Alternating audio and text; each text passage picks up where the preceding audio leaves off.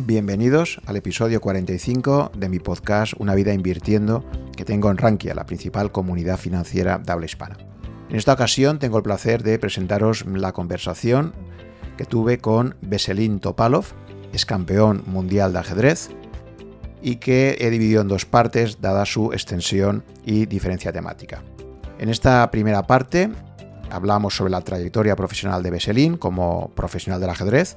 Como deportista de élite, pues tienes que saber organizarte tu vida porque ganas bastante dinero durante el periodo en el que estás activo y después, posteriormente, pues tienes que vivir un poco de, esos ahorros. Y me pareció súper interesante para, vosotros, los oyentes, que pudierais conocer de primera mano la experiencia de, de un ajedrecista que en los últimos 10 años pues, ha descubierto su pasión por las finanzas os voy a invitar a que escuchéis esta fascinante conversación con Beselín. Ya sabéis que me encanta el ajedrez y para mí pues, ha sido un verdadero placer poder tener una conversación con un ajedrecista de primera fila como él, que se caracteriza por su humildad y por su lucidez. Espero que lo disfrutéis. Hola, Beselín, ¿qué tal? ¿Cómo estamos? Bien, hola, hola Juan. Por fin, ¿eh? A ver. Por fin. Sí, sí. Oye, nada, te estás conectando creo que desde Salamanca, ¿no? Exactamente, sí. Aquí es donde resido, sí. Oye, pues para mí es un verdadero placer poder entrevistar a una persona que ha sido campeona del mundo de ajedrez, que como saben muchos de mis seguidores, pues es una de mis grandes pasiones. Así que nada, un placer poder hoy hablar sobre ajedrez y finanzas, ¿no? que es un poco lo que nos trae al episodio de hoy me encantará repasar tu trayectoria profesional y ver también cómo pasas pues, de ser un jugador profesional de, ajedrez a introducirte en el mundo de las finanzas y, que creo que es algo que ahora te apasiona mucho, ¿no? que estos últimos 10 años has, estado investigando mucho y, profundizando sobre el mundo financiero. Sí, un poco, poco a poco la verdad es que se, me ha convertido como en un hobby y también es un poco yo creo que el mundo de la economía, de las finanzas y de la bolsa en concreto, digamos, que es un desafío intelectual muy grande y aparte de eso, también es, la, es lo que es la, vida real. Digamos que el ajedrez es una guerra simulada, es un juego, pero, pero esto, es, esto es real. Genial. Pues nada, vamos a empezar eh, repasando tu trayectoria, cómo te dedicas. Es la primera vez que entrevisto a un, a un deportista profesional realmente, ¿no? Que yo creo que los deportistas tenéis un reto y es, tenéis unos años de actividad donde tenéis unos ingresos importantes y luego, claro, os tenéis que planificar muy bien eh, vuestro futuro porque llega un momento donde dejas de estar en la élite y ya no puedes vivir de, de los torneos, ¿no? Entonces creo que todos los deportistas profesionales os tenéis que plantear en algún momento pues cómo vais a organizaros para poder eh, tener una, planificación financiera a largo plazo, una pensión que, no dependa solo de, lo que te pueda dar el sector público, etcétera, ¿no? Entonces, si te parece, vamos primero a, introducirnos en tu carrera profesional, ¿de acuerdo? Para, entender un poco pues cómo, lo has visto tú. Y si te parece, empiezame contando, porque tú naces en, Bulgaria, ¿no? Y, bueno, pues cuéntame un poco cómo es eh, introducirte en el mundo del ajedrez a nivel profesional, ¿no? Cómo decides eh, meterte ahí y, tus primeros pasos. Bueno, pues yo nací en el año 75 en Rusia, que, fue, que era la cuarta ciudad más grande de Bulgaria. Está, primero está la capital Sofía Plovdiv Varna, que siempre es, y ahora, ahora tenemos a Burgas, que ha superado eh, a Rusia y, otra ciudad, Stara Bueno, el caso es que eh, yo diría que, que era una ciudad de unos 200.000 habitantes por aquel entonces y bueno, en la frontera con Rumanía, que el, río Danubio divide, divide eh, a, Bulgaria y Rumanía. Entonces yo estaba relativamente cerca de Bucarest incluso, diría. Y nada, en mi familia no, no teníamos así, yo diría que no, no, teníamos ninguna tradición de ajedrez, pero tanto mi, mi abuelo, que era militar, como mi padre sabían jugar y un día, yo tendría cinco, cinco, años y medio, seis años, la verdad que no me acuerdo demasiado bien si tenía cinco o seis, mi abuelo un día me enseñó y luego a partir de ese momento me ponía muy pesado y siempre quería jugar con mi padre porque es el que se dedicaba siempre al volver de trabajo, siempre eh, jugaba conmigo y con mi hermano pero como nos... entonces, perdona, esto fue, entonces, entre los cinco, lo digo porque en todas tus biografías sale que, aprendiste a los ocho años, que me parece un poco tarde para llegar. O sea, que realmente fue antes, o sea, que está mal la Wikipedia y está, todo Está, está muy mal. Yo una vez... Eh, creo que leí solo los primeros párrafos y, era todo error. Así que, o sea, un montón de errores. No, eh, aprendí con todavía en, guardería, en lo que sería aquí infantil, con cinco, cinco años. O sea, fijo que no sabía ni escribir ni leer. Y como me puse muy pesado con mi padre y quería siempre jugar y él volvía cansado del trabajo, al final mi madre, que, que no sabía las reglas, me apuntó al club de ajedrez. Y había, yo diría que estaríamos hablando de los principios de los años 80, una cierta actividad relativamente bien organizada en las grandes ciudades eh, de Bulgaria.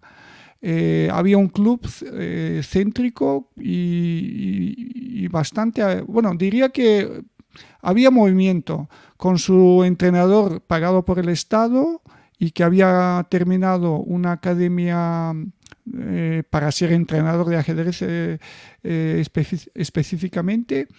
Y más o menos en la ciudad, en casi en todas las ciudades así importantes de Bulgaria, yo creo que había clubes, y no solo de ajedrez, sino me acuerdo también de otros deportes mm, tipo ping pong, o sea, el tenis de mesa, y y un niño, digamos, que quisiera practicar algún deporte, yo creo que tenía ahí las posibilidades.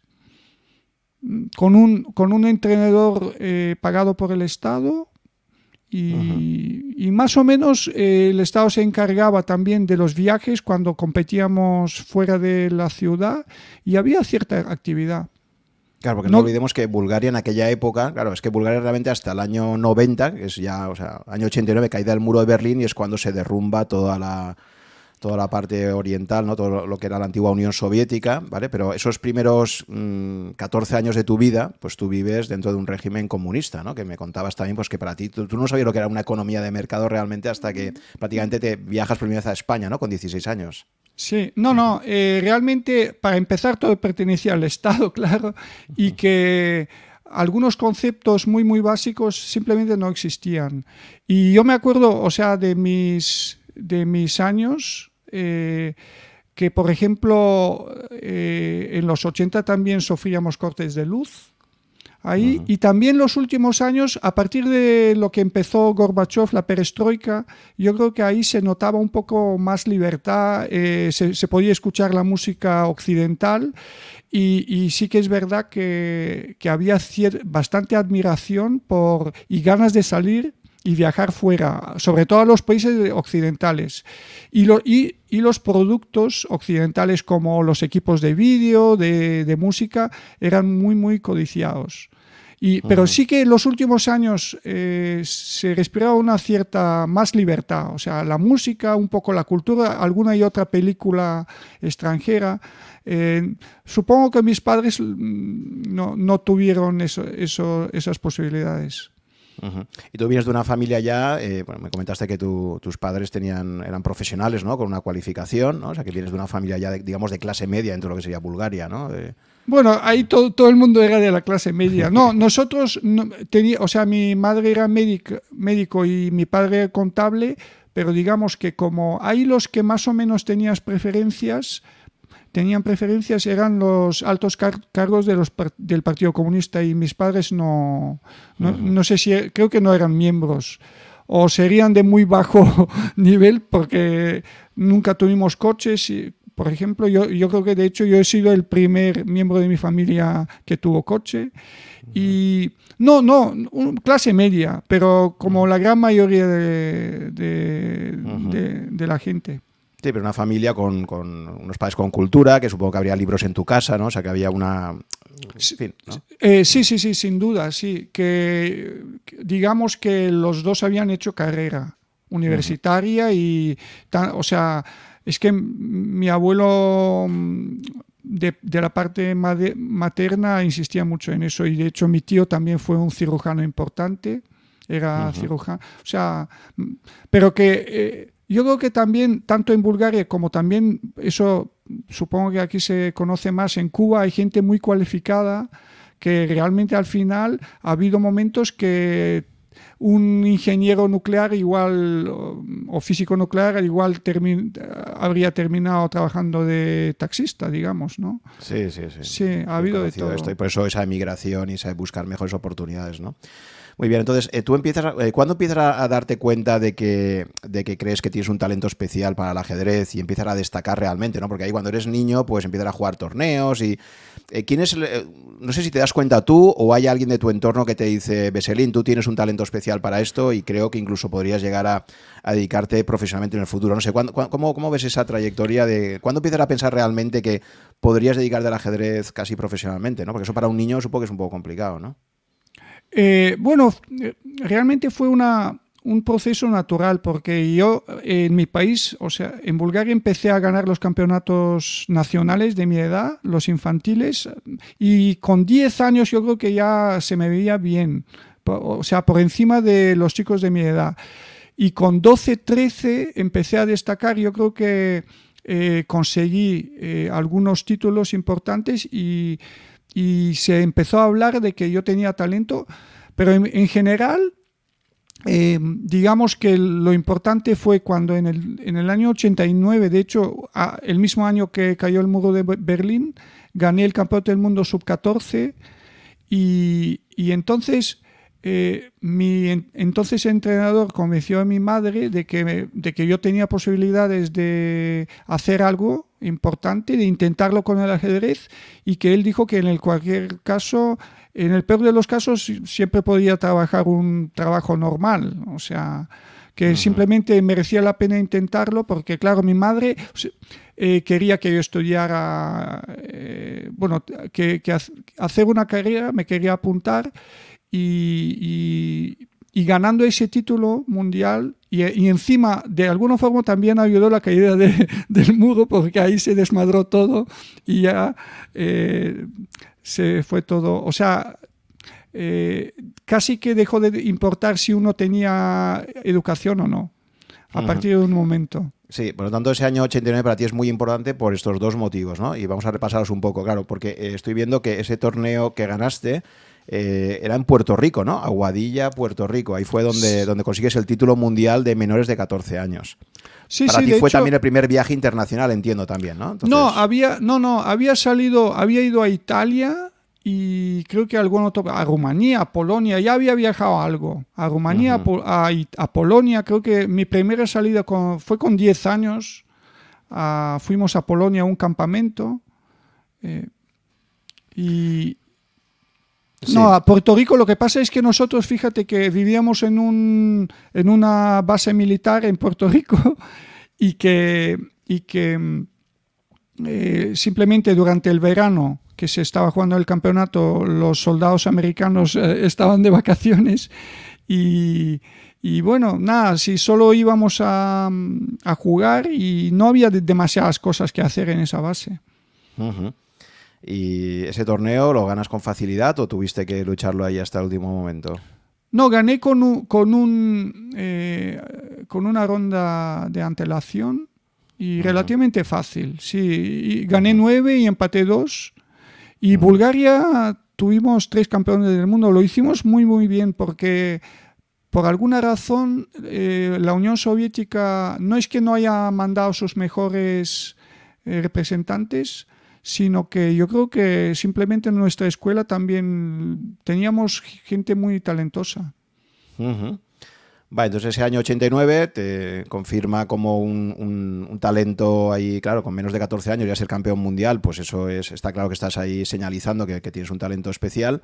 Y al mismo tiempo también se produce ese hecho histórico tremendo que no sé si tú lo recuerdas, porque creo que yo, yo recuerdo perfectamente dónde estaba cuando salen las imágenes de la caída del muro de Berlín. ¿Recuerdas? Aquello fue el 31 de octubre, creo, eh, o estaba a finales de octubre del año 89, y de repente, porque además aquello fue una situación que no estaba prevista, de hecho hay documentales interesantísimos donde se explica cómo los policías que estaban en el, muro, eh, hubo un malentendido, porque, y, de repente, bueno, aquello, la gente se empezó a subir encima y podía haber acabado, ojo, en una tragedia, porque si de repente a alguien se le ocurre disparar, o, o sea, fue una situación caótica que luego lo ves a posteriori y parece todo muy fácil, pero es el típico ejemplo de un cisne negro para mí, ¿no? O sea que había una situación ahí que podía ocurrir, pero nadie podía predecir que de repente de un día para el otro la gente saltara encima del muro y, bueno, aquello se viene abajo, ¿no? Entonces no sé cómo viviste tú eso, dónde lo viste y... Pues eh, curiosamente jugué, creo que jugué un torneo en el, en el Berlín del Este como dos semanas antes. Pero vamos, que todo, nadie, nadie diría nada ahí. Y, y después eh, de ahí fuimos, estaba jugando en Grecia eh, estaba jugando en Grecia una, porque los países balcánicos también, también teníamos nuestro, nuestra Olimpiada, se llama Balcaniada, ¿no? Y, entre esos países, al volver, eh, cruzamos en tren, cruzamos la frontera de Grecia a Bulgaria y, entonces el, el, conductor, el que nos miraba los billetes, el que controlaba, el agente de la aduana pues nos lo dijo y es, que no nos lo podemos creer porque encima había caído también hace pocos días el secretario general del partido búlgaro que llevaba más de 40 años. Entonces es como, no sé, pues eh, se ha muerto Dios, ¿no? Imagínate. No, fue muy impactante, sí. O sea, pero claro, con 14 años no, no te das cuenta de la importancia de esas cosas. O sea, sí, sí, sí entiendes que ha sido muy importante, pero lo ves ahora. Nosotros íbamos a, los, a los... Tú estabas a, jugar y en aquella época el ajedrez lo ocupaba todo prácticamente, ¿no? Sí, no, hombre, te, te das cuenta que, que, es un cambio muy grande, sí, sí, sí. con 14 años, claro. Vale, y, entonces, después de esto, eh, creo que un par de años más tarde, ¿no? En el año 92, es cuando decides, junto con tu entrenador Silvio Danailov, decidís eh, viajar hasta España para jugar torneos aquí, ¿no? Explica un poco por qué, por qué decides venirte a España en concreto. Eh, no, bueno, cuando, cuando cayó el muro de Berlín, realmente yo tuve un par de años casi perdidos, ¿no? Porque eh, por ejemplo, yo estaba entrenando con otro en, en, Rusia, donde nací, donde estaba viviendo, estaba entrenando con otro eh, entrenador, bastante bueno también, mm, mi segundo entrenador que tenía buen nivel y el que realmente es el que me ayudó a ser campeón del mundo juvenil.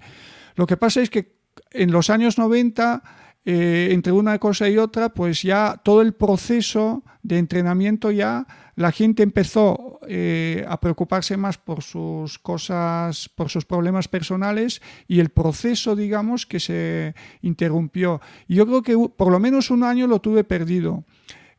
Así que no, eh, con 14, con 15 años es cuando uno se supone que, más tiene que entrenar y progresar. Yo tuve por lo menos un año perdido y de casualidad, eh, una vez que ya, había jugado contra Silvio un par de veces, porque él también era jugador casi de la selección, de la selección nacional, entonces me le encontré en la capital y le comenté, bueno, de hecho él me comentó que, bueno, que él eh, iba a ir a España y le dije, pero medio en broma, le dije, oye, a ver si me arreglas algún torneo y así es como empezamos, a finales del año 91. Previamente ya habías, habías quedado en el, en el Mundial Sub-16, habías quedado la medalla de plata, ¿no? Habías quedado segundo en Singapur, ¿no? Eh, concretamente, creo que empaté el segundo puesto, pero fui, fui tercero.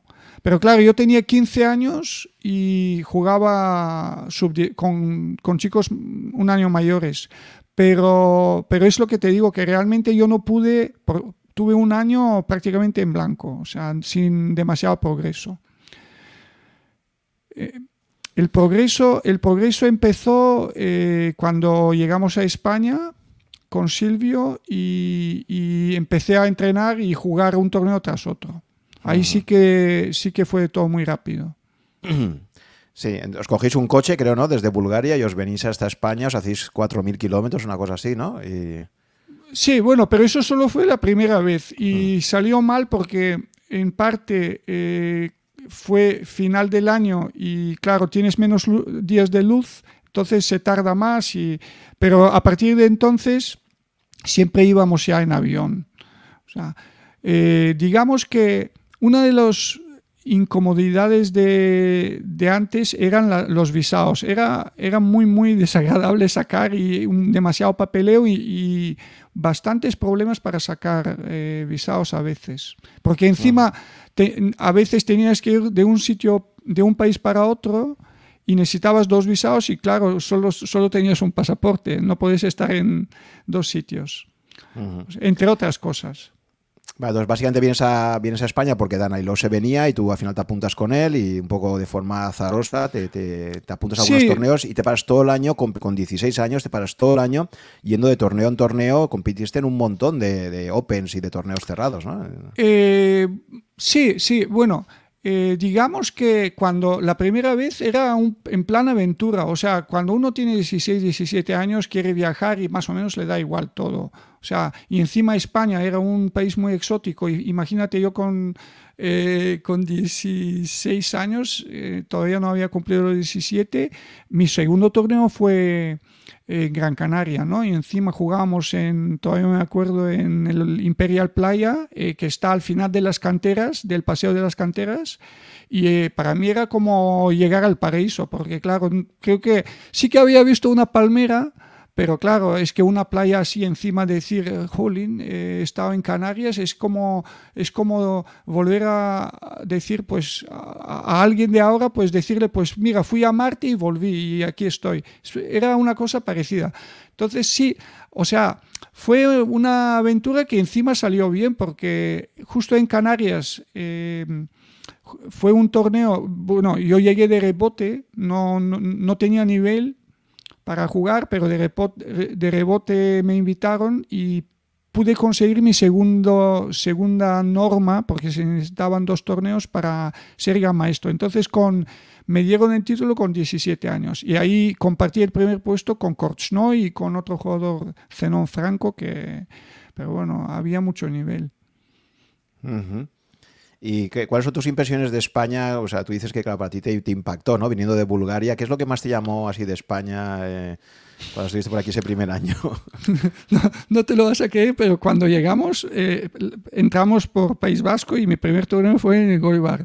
Y claro, lo que más me impresionaba que, que la gente tiraba todo en los bares, tiraba las servietas abajo en el suelo. Claro, las tapas, claro.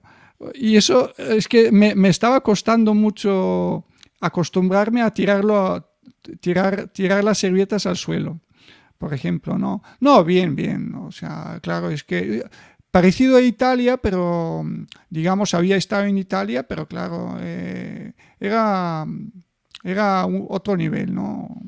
Solo, solo con decir pues que vas a España y, y vuelves y vas y viajas, subías de nivel en Bulgaria. Te estoy hablando del año, del principio del año, porque en Bulgaria muchos iban, cuando ya se podía viajar un poco, muchos iban a Turquía, a Grecia, a los países de al lado. Pero claro, España todavía, creo que todavía no.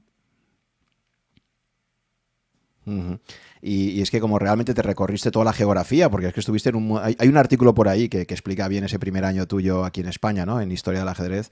Y, bueno, realmente te recorriste un montón de, ciudades y ibas de un sitio para otro, ¿no? Y, tuviste unos resultados buenísimos, ¿no? O sea, es que es curioso como una persona que llega de tan lejos y te adaptaste muy rápido, porque además en estos torneos, sobre todo en los Opens, ¿no? En los Opens te lo juegas todo a quedar en los primeros, porque se presenta muchísima gente y si no quedas entre los 10 primeros, prácticamente no coges premio, ¿no?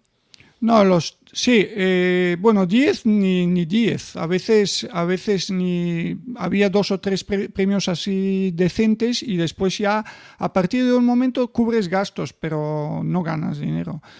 Pero ese, ese fue un periodo de, digamos, del verano del 92 que me acuerdo que jugué como, no sé si gané seis torneos seguidos, o sea, cuando hablo de ganar es o, o ganas o empatas el primer puesto. Y, sí que pude, pude salir porque, por ejemplo, incluso ahora, ahora es un momento, es, es un periodo difícil porque hay muy buenos jugadores que son buenos, pero no son suficientemente buenos para tener invitaciones de élite. Y, es un, y si tú te quedas en ese nivel, pues más o menos compites con jugadores de, de nivel, pero sin ganar dinero, digamos, ¿no? Eh, pero sí que tuve la suerte de que, de que mm, pude ganar muchos torneos y, subí en el ranking. Eh, así que a partir del año 93 ya, ya empecé a recibir invitaciones personales para los torneos, eh, como por ejemplo el torneo de Madrid, el torneo de León, que fueron torneos de mucho nivel, que por ejemplo Karpov, primera vez, jugué con, con él en el año 93 con León.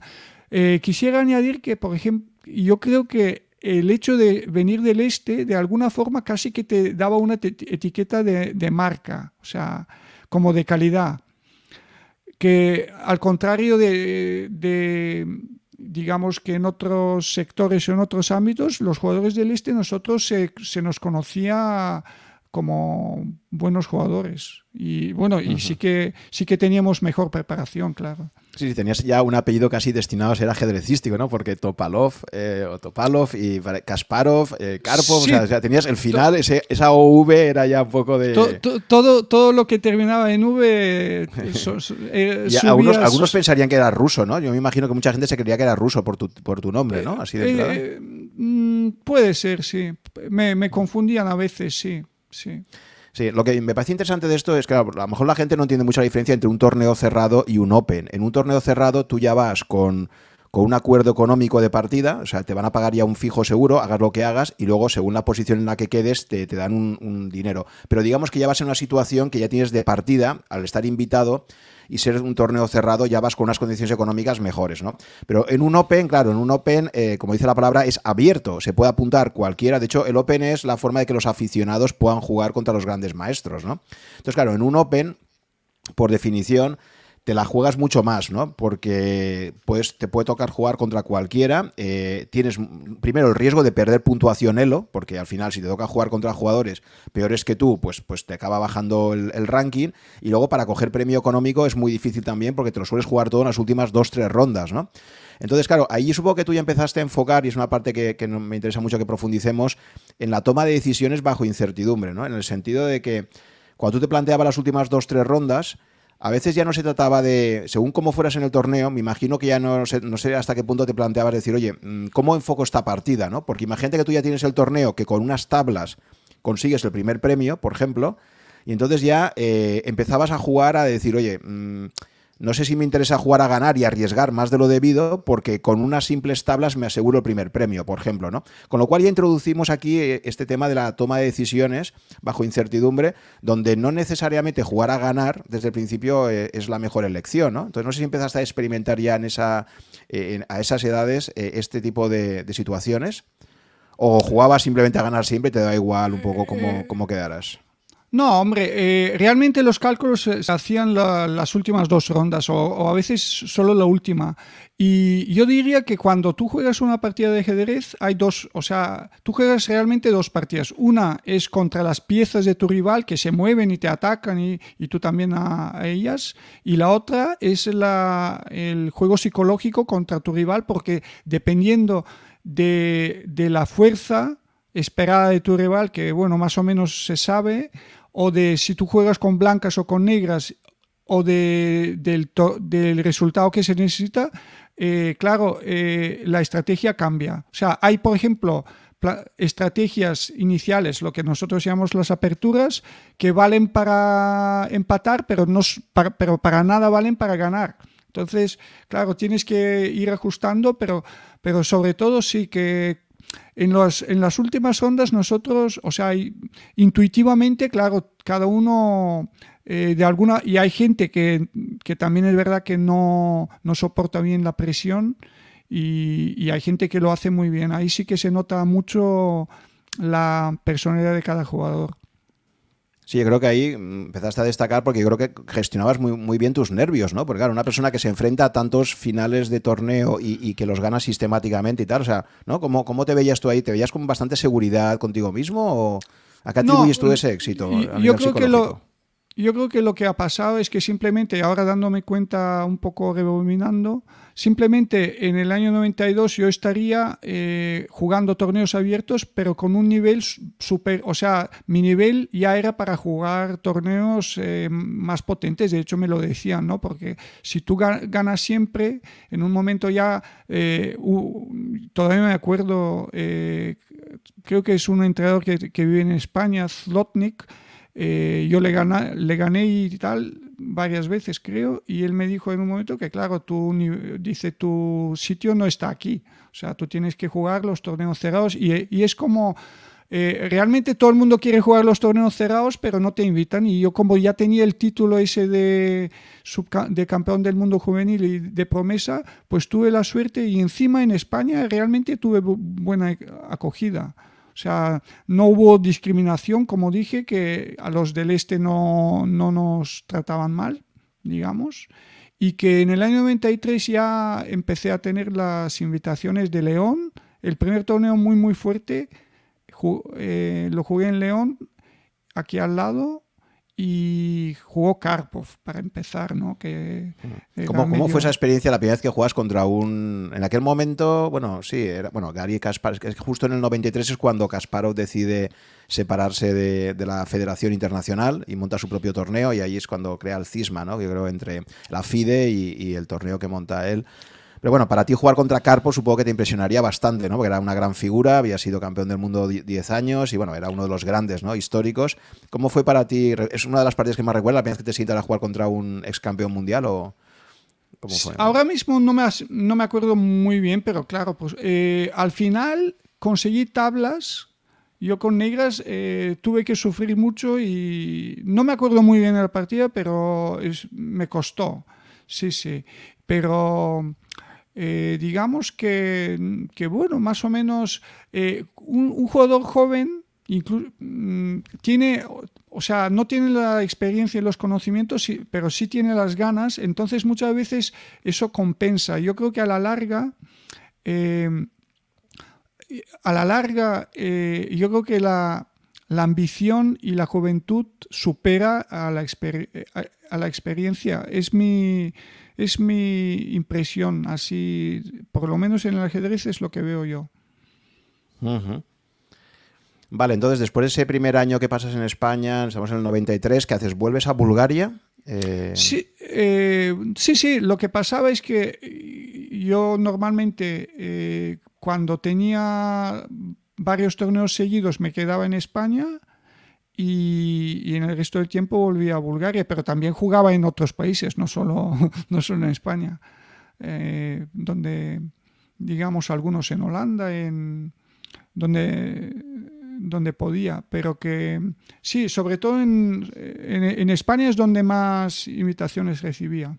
Y encima, en los 90, yo creo que fue un, un poco el efecto del match de, entre Kasparov y Karpov del año 90, 87 en Sevilla, hubo, eh, al principio de los 90, digamos que España era el país más activo de, del ajedrez. Hacía muchísimos campeonatos y uno podía jugar eh, prácticamente un torneo tras otro. Ahora ya no es el caso, ahora todo ha cambiado, pero te estoy hablando de los años 90 y era, eh, digamos, diría, diría que España era el paraíso del ajedrez. Sí, sí, tenía un montón.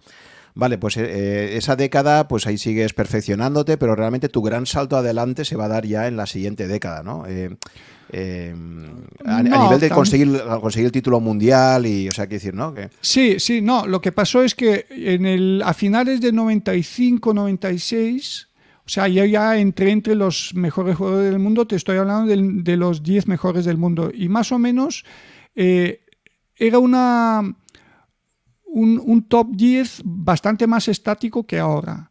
Y más, diría que también más marcado. Estaba Anand, Kasparov, Karpov, Anand, estaba Shirov también, Gelfand, Ivanchuk, eh, Kramnik Adams y después entró Leiko, pero digo que diría que durante un periodo el top 10 no se movió. O sea, y, yo desde el año 95-96 entré en ese top y prácticamente estuve como 20 años sin salir. Pero eh, digamos que eh, cuando tú hablas de la década de los 2000, sí que por supuesto mi, mi, título llegó en el 2005, pero yo llevaba tiempo entre los mejores. Simplemente, simplemente una cosa es estar en... Eh, hay mucha diferencia entre ser el número 5 y ser el campeón del mundo. Es que incluso muchas veces entre el número 2 y 1 todo cambia. O sea, Exacto, es lo que te iba a decir. O sea, efectivamente, tú te mueves en la élite ya desde, desde esos años, pero el gran salto adelante. Algunos dicen que la retirada de Kasparov, donde tú también, o sea, tú la verdad es que tienes eh, muchos hitos históricos, ¿no? Por ejemplo, tienes el hito de haber sido la último, el último jugador que ganó a Kasparov eh, cuando él aún era profesional, ¿no? Que fue en Linares. La última partida que juega Kasparov, juega contigo, pierde esa partida, aunque ganó el torneo, lo, ganó de forma muy brillante, ¿no? Y justo después de jugar contigo, no sé si fue ese mismo día o al día siguiente, hace una rueda de prensa y anuncia al mundo Kasparov que se retira del de, y, y, tú fuiste el último que jugaste con él y encima le ganaste, ¿no? O sea que No, no, pero es que encima él lo hizo bien porque me quitó todo el protagonismo, porque yo le gané y, claro, eh, era una sorpresa, aunque él él iba él ganó el torneo, empatamos con los mismos puntos, pero eh, realmente a mí nadie me, hizo caso por, por, haberle ganado porque él lo, único, lo primero que hizo es decir que se retiraba y todo el mundo corrió detrás de él. Así que a mí, vamos, que no, no se me dio la importancia. Te fastidió bien, ¿no? se podía esperar un, día, ¿no? Sí, un poco. sí. No, eh, yo creo que fue eh, estamos hablando de, la, de, los años 90, de, los años 2000, yo creo que fue la época dorada del ajedrez, porque mi primer Linares fue en el año 94, la primera vez que jugué, y yo no lo hice mal, pero mm, digamos que fue el torneo ese famoso, el mejor torneo de Karpov, que ganó casi todas. Eh, y, digamos que yo de alguna forma formé parte de y participé en prácticamente todos los torneos importantes, menos, menos los matches para, el título mundial, en, lo, en, lo, que son los torneos importantes, la gran mayoría de los torneos importantes de, la década de los 90, de los finales de los 90 y principios de los 2000, eh, formé parte, sí. ¿Y por qué crees tú que, aunque estabas en ese top 10, eh, no acababas de escalar hasta situarte? Por ejemplo, Kasparov consiguió el título mundial con 22 años, fue el más joven en su momento, ¿no? Tú en esa época ya tenías veintitantos, ¿no? Entonces, eh, ¿qué crees que te falta, viéndolo en retrospectiva, qué crees que te faltaba para acabar de dar ese push final para, para estar ahí en el top 3, ¿no? O incluso el top 1, ¿no? O sea, algunos han dicho también que la retirada de Kasparov fue como que mentalmente a varios que estabais ahí justo detrás suyo, eh, fue como decir, ahora es mi oportunidad, ¿no? Porque era como un poco el, eh, bueno, de hecho se le llamaba el, ogro de Bakú, ¿no? Entonces, él tenía mucho, mucho empuje psicológico, ¿no? Cuando jugabas una partida contra Kasparov notabas ahí siempre como que te quería comer y despedazar, ¿no? Entonces, no sé si la retirada de Kasparov es algo que a ti psicológicamente te dice, venga, ahora estoy ahí, ahora es mi momento, no sé. Sí, sí, no, eh, te diré que, por ejemplo, cuando uno digamos que cuando, cuando, uno se le dan bien las, eh, alguna actividad, con, el talento, eh, al principio digamos que avanza rápido, ¿no? Entonces yo pude entrar entre los 10 mejores del mundo, pero claro, tú entras en, en un club donde todo el mundo tiene mucho talento, o sea, no eres el único. Y claro, solo con el talento no vale y, el ajedrez, no, y no solo el ajedrez, sino todo, es bastante complejo porque necesitas tenerlo todo bastante bien e incluso un, eh, un problema eh, psicológico o físico te, puede eh, lastrar muchos resultados. Y yo me acuerdo que me veía bien, digamos, en el año 96, sin embargo, en el año 97 eh, empezaron a bajar mis resultados y no me pude recuperar. Eh, seguía entre los mejores jugadores, pero no aspiraba así a ganar los torneos cuando, cuando estaba Kasparov ni, digamos, ni Karpov. Y, quedaba, digamos, que por la mitad me, me mantenía ahí, pero no podía avanzar. Y esa es una de las razones. Y a partir del año 2001 empecé un poco a mejor. Y, la otra explicación yo, creo que es que hay una selección natural, que es la edad, que por ejemplo Karpov con, ya tenía más de 40 y jugaba muy bien, pero ya a partir de un momento tú ves que ya le superas. O sea, es la selección natural y le pasa a todo el mundo. Le va a pasar a Carlsen también. Ya verás. Sí. de hecho, se ha hecho un estudio de cuál es la edad ideal para jugar al ajedrez y sí que es verdad que parece que se sitúa, la mayor parte de campeones mundiales han sido alrededor de los 30 años, ¿no? Porque ya digo, la excepción es Kasparov, que con 22 lo consiguió, o, o Mijail Tal, ¿no? También lo consiguió muy joven, pero es verdad que la mayor parte de campeones mundiales eh, han ganado el título entre los 28 y los 30, una cosa así, ¿no? Es como tu edad cenit, ¿no? Digamos, entre los 28 y los 32 quizás, ¿no? Sí, porque tienes la energía, todavía tienes la energía y ya tienes la experiencia, entonces eh, la madurez se combina con la energía física. Yo creo que es muy buena edad, pero digamos que Karpov, eh, ah, sí que hay gente que, puede durar muchos años más eh, y un poco depende del estilo, porque si tú miras a Kasparov, Kasparov gastaba muchísimo más energía que Karpov, ¿no? Karpov muchas veces jugaba así más relajado y Kasparov era más maximalista. Entonces él se gastó antes. Sí, el estilo, el estilo posicional te permite durar más años, quizás, ¿no? Un caso también, eh, quizás los dos casos de, más longevidad jugando han sido Anand y Korsno, ¿no? Korsno también, bueno, el hombre con 70 años seguía jugando torneos y es una cosa increíble, ¿no? Era un superviviente de Leningrado, creo, ¿no? De, Sí, sí, sí. No, Korsno era, era un era muy interesante conocerle, sí. No, pero Anand realmente no es tan mayor, simplemente él empezó muy joven, pero él me saca a lo mejor 5 o 6 años, no es que sea tan, eh, tan mayor. O sea, no creo que llegue a los 70 como Korchnoi.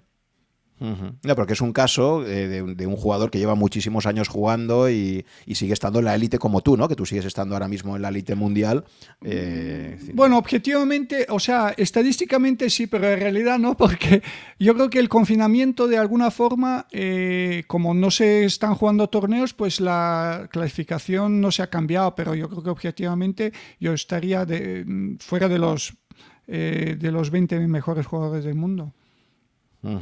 Bueno, pero bueno, de momento estás ahí el número 19 según el ranking oficial y, bueno. Entonces, bueno, cuéntame ahora, va a llegar tu gran momento ya, eh, pues eso, eh, a todo esto en el mundo del ajedrez había habido un, también recuerdo que hubo un momento, igual que el, muro de Berlín, digamos, aplicado al mundo del ajedrez se va a producir en el año 97, cuando Kasparov en un torneo contra Deep Blue, que es un ordenador de IBM, eh, se produce algo que, bueno, yo, yo por ejemplo, em, em, que jugaba también de joven, eh, recuerdo mi primer ordenador comprado en el año 80. Había comprado un ordenador, un, Spectrum creo que era, un, o un Mephisto, perdón, un Mephisto, y, pero jugaban fatal, o sea, me acuerdo que...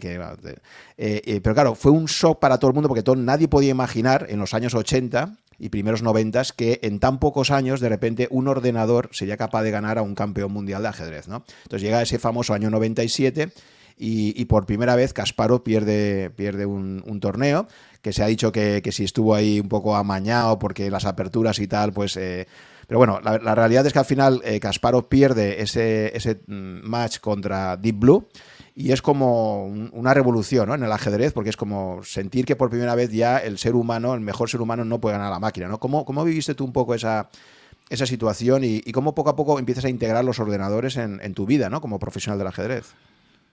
Eh, bueno, lo que ha pasado, mira, mi primer portátil me acuerdo que yo lo compré con el, en el año 92 y era así básico y eh, valía solo para, eh, o sea, simplemente teníamos la base, la base, en lugar de llevar libros con las partidas, pues tenías una base que, que podías buscar las partidas de tus rivales, sobre todo eso. Y, pero yo diría que ah, al principio cuando aparecieron las máquinas, eh, los jugadores nos reíamos de las máquinas porque y, se les dio muchas ventajas. Para empezar, una máquina tiene la memoria ilimitada, ¿no? Y no se cansa y tal. Y ya poco a poco fueron desarrollándose y mejorando y se llegó hasta el año 97. Sin embargo, eh, yo creo que en el mundo del ajedrez, eh, o sea, para un jugador nada cambió. O sea, yo también sí que se habló de si él se había dejado y tal.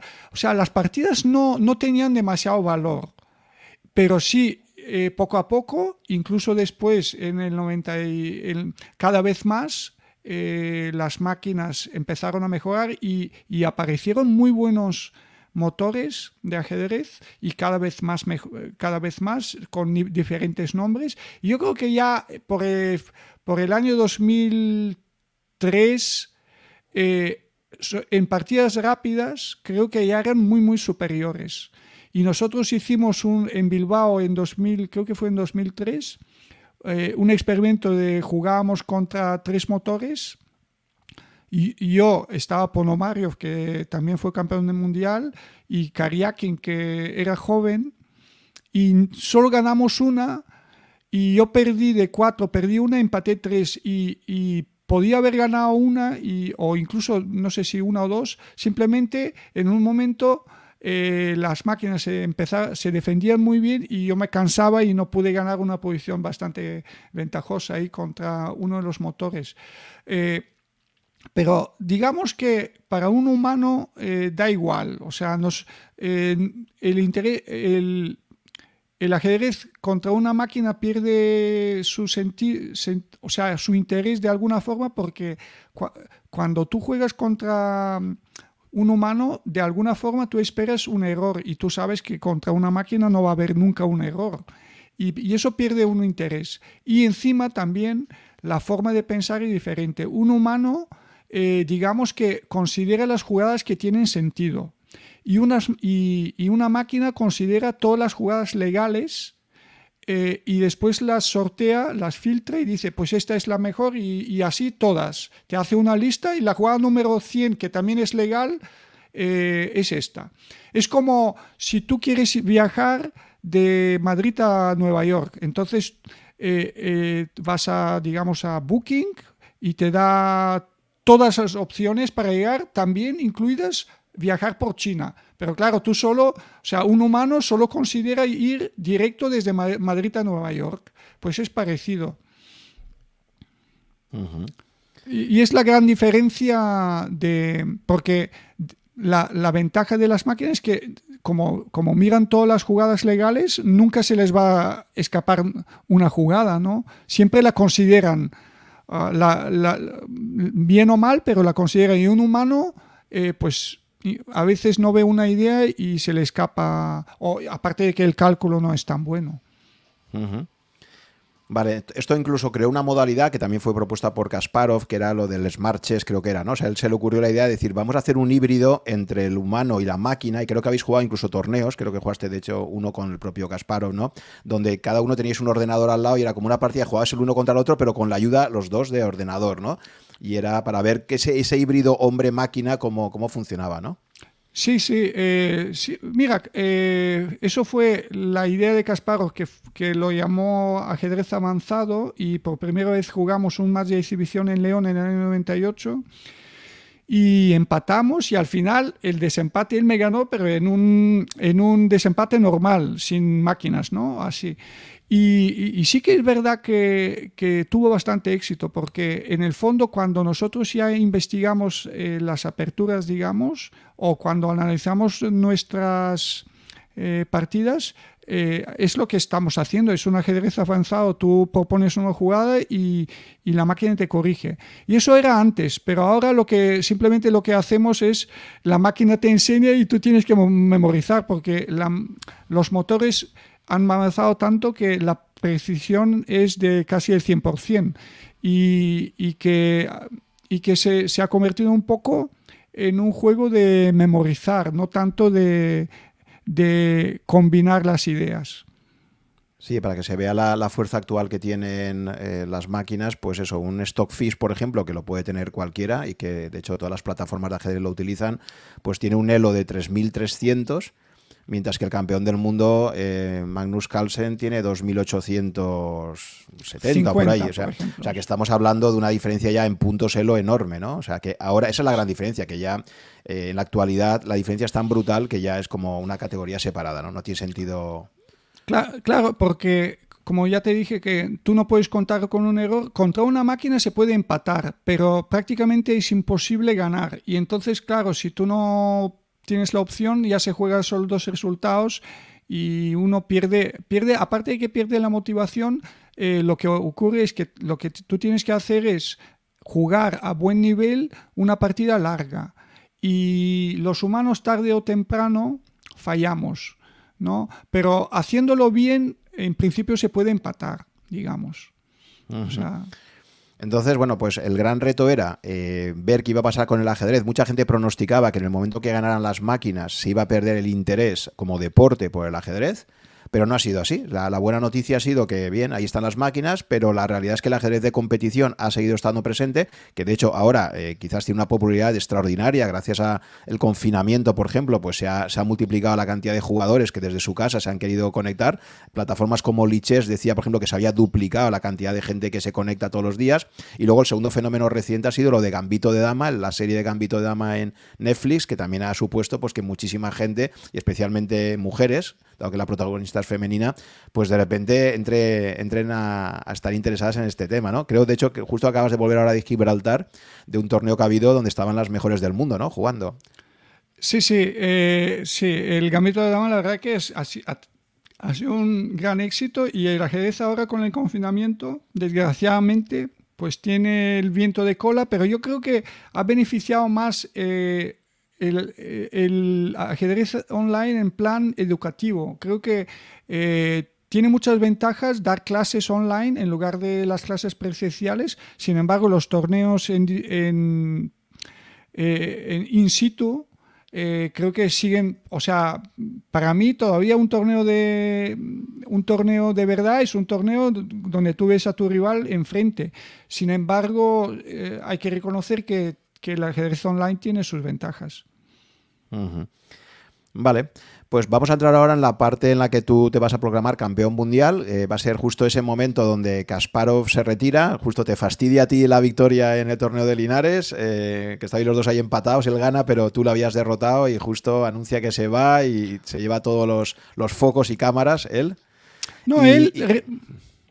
Quería decir que realmente él no se, no, él no se retiró por por haber pedido conmigo para nada. Lo que, estaba, pasando, lo que estaba pasando es que eh, él eh, tenía ya, ya había empezado a tener sus eh, intereses políticos, ya había sido muy crítico con Putin. Entonces, siendo el presidente de, de la Federación Internacional, en un momento empezaron, eh, yo creo que empezaron a sabotear sus posibilidades de volver a ser campeón del mundo.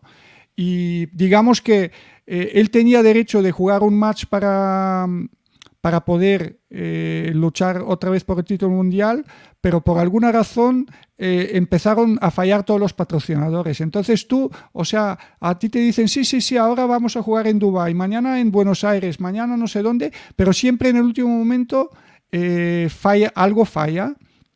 Y cuando él se dio cuenta que le estaban eh, un poco puteando, digamos, ¿no? Eh, se retiró. Un poco con, sí, con honor con honor. Sí, yo creo que efectivamente, yo creo que se, quiso retirar en la cumbre. Fue un poco como Fischer, ¿no? En el sentido de que ah, él ya además llevaba ya muchos años de campeón, llevaba 20 años ya, ¿no? Entonces, decir, que había, tenido, había obtenido el título tan joven que también el desgaste acumulado es, es muy grande, ¿no? Pero sí, él se retira en la cumbre como Fischer, ¿no? Que, que es un poco también, dice, oye, antes de que empiece el declive, pues me voy me voy siendo el número uno del mundo por ranking y por tal, ¿no? Sí, porque, o sea, él realmente eh, ya no tenía título, pero seguía siendo el número uno. Y, yo quisiera añadir que para mí ser número uno es más importante. Yo creo que yo le doy más valor que el título, porque el título eh, tú lo ganas una vez cada dos años, se juega, por ejemplo, y antes incluso los ciclos eh, tardaban más, ¿no? Pero claro, si tú ganas el título, eso tú hasta, hasta dentro de tres años no puedes perder el título, ¿no? Y a veces en el pasado, pues por guerras o por otras razones, digamos que eh, había más tiempo entre un match y otro. Y, sin embargo, eh, si juegas mal torneos, el número uno del ranking lo pierdes muy, muy rápido. Entonces, para mí, eh, digamos, eh, que tiene más valor ser número uno, porque el ser número uno significa que tienes los mejores resultados. Y el título mundial es diferente. El título mundial es, a lo mejor es algo que ha pasado hace tres años, digamos. Entonces, para mí tiene más valor. Y de hecho, Petrosian ganó pocos torneos. O sea, él seguía siendo campeón del mundo, pero que no ganaba los torneos, los ganaban otros. Sí, sí, sí, estoy de acuerdo contigo. Así que Kasparov cuando se retiró, él, él se retiró siendo número uno. y además con una puntuación Elo enorme también, por eso digo que es muy parecido a Fischer, que, se retiran número uno y encima con una puntuación Elo que estaba en, los máximos en aquel momento, creo, ¿no? Sí, porque él eh, realmente fue, no sé si el primero en superar el límite de 2.800 puntos y, ahora por, por la inflación ha habido, no sé, 15 personas o no sé cuántos son, y va a haber más, ¿no? Pero, por ejemplo, Karpov nunca superó ese, límite. Estuvo cerca, pero... Tú estás, tú estás ahí también en el top top 10 mundial de por, histórico de puntos elo has, has, llegado a tener 2.800 y pico. O sea, estás en el ranking, te he visto ahí, sí, te he visto en el ranking. o sea, estás entre los 10 jugadores de toda la historia con más elo, pero es verdad lo que tú dices de la inflación de puntos, que lógicamente en la actualidad ahora es más fácil tener un elo más alto que hace 30 años, ¿no? Exactamente, sí. De hecho, por ejemplo, los campeones de hace 100 años, como no existía el elo, a lo mejor hubieran tenido también puntos como 2.800, pero que no, no, no había medidas, ¿no? No se, no se medía el elo entonces. Y no, ese, esa, esa clasificación es un poco estadística que no tiene demasiada importancia. Pero, pero digamos que 2800 es otro nivel. Es otro nivel. Pues estás en, un club muy exclusivo de los que habéis estado en 2800. Muy bien, pues llegamos a ese año 2005, que es justo con la retirada de Kasparov, se plantea el torneo. Eh, se produce un hecho muy raro en la historia y es que se decide por parte de la FIDE que el campeón mundial se elija directamente en un torneo a doble ronda y no, y no en un match eh, entre dos personas únicamente, sino que se decida en un torneo, pues como en su día ganó el título mundial, eh, creo que Bob Binning, ¿no? O sea, que es una de las pocas veces a lo largo de la historia donde el título se juega en un torneo, en una liguilla, digamos, ¿no? Entre, entre ocho jugadores en este caso, ¿no? Eh, sí, sí. Bueno, Botvinnik, pero bueno, hay más o menos tres formas de disputar el título mundial. El match, eh, un torneo entre varios jugadores y también el sistema KO, ¿no? Y yo creo que cada, cada sistema tiene sus problemas. O sea, el match quizás sea de lo, de lo que menos tiene, pero un match muy largo, digamos que yo creo que tiene el problema de un match muy largo es que los, eh, los factores externos tipo preparación física o el equipo eh, empiezan a cobrar más importancia. ¿no? Entonces, el sistema perfecto no existe. Pues sí, en 2005 eh, invitaron a los ocho jugadores que, por algún y otro criterio, yo creo que yo entré como como por, por, yo, por ranking, ¿no? O sea, yo eh, cuando se retiró Kasparov, seguías estando entre, eh, figurando como el número uno, y entonces el número dos creo que era Anand, y después yo compartíamos, no me acuerdo. Y yo entré por, por, ranking. Así que en San Luis, sí, en 2005 gané el campeonato. Y, bueno, nada, que... Sí, hay, hay un famoso libro que, voy a enseñar en la.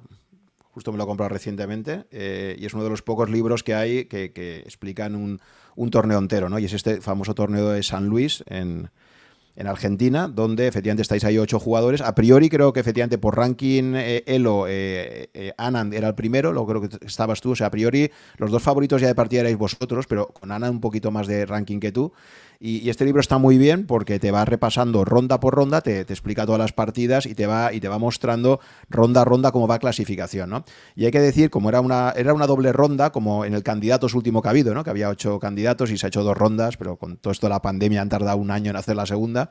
Eh, entonces, eh, quiero decirle también a los oyentes, para los que no lo sepan, que en la, la gran sorpresa del mundo del ajedrez va a ser que en esa primera vuelta del torneo de San Luis, pues Beselín consigue eh, seis y medio puntos de siete, es decir, ganas a todos, excepto unas tablas con, eh, excepto Anand, pero vamos, entonces coges ya una, diferencia, una ventaja tan grande que luego en la segunda mitad del torneo, a pesar de que hiciste todo tablas, o sea, eso sí, no perdiste ninguna partida, pero la, primera mitad fueron ganaste todo excepto unas tablas, y la segunda mitad fueron todo tablas, ¿no? Pero aún así llevabas tanta diferencia, que casi siempre estabas con dos puntos por delante de tu inmediato seguidor, que, al final te aseguraste el torneo, ¿no? Eh, claro, visto así puede parecer como que tú en la segunda parte del torneo con tanta ventaja ya ibas un poco más a la defensiva, ¿no? No, no, para... no pero que encima la primera, la primera vuelta, o sea, yo hice tablas con Anand y, estaba ganadísimo esa partida. O sea, tú, obviamente, por ejemplo, la primera empecé con suerte porque eh, la primera ronda eh, algo salió mal al principio, estaba en un momento muy cerca de perder contra Peter Leco, pero en el apuro de tiempo él se equivocó y al final pude ganar. Y después la segunda empaté con Anand, estaba ganadísimo, ¿no?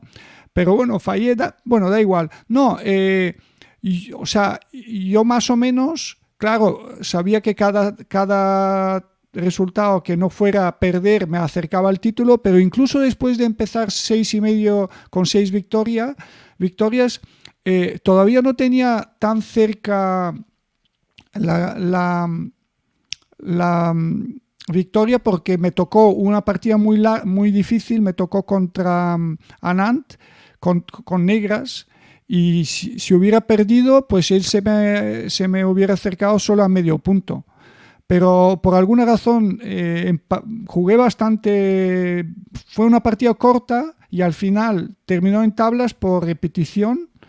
Así que ahí ya, eh, no, me acuerdo que si fue la, la, ronda número 8 que fueron esas tablas, ahí ya me veía claro líder, pero incluso en la penúltima eh, en la penúltima ronda, cuando empaté y me proclamé campeón del mundo, tampoco lo tenía al 100% garantizado porque eh, tuve problemas con, con Janov, también serios problemas. Y de haber perdido esa partida, eh, y si Anant hubiera ganado, también nos acercamos a un medio punto. No, parece fácil, pero no, no lo fue tan fácil, hasta el último momento.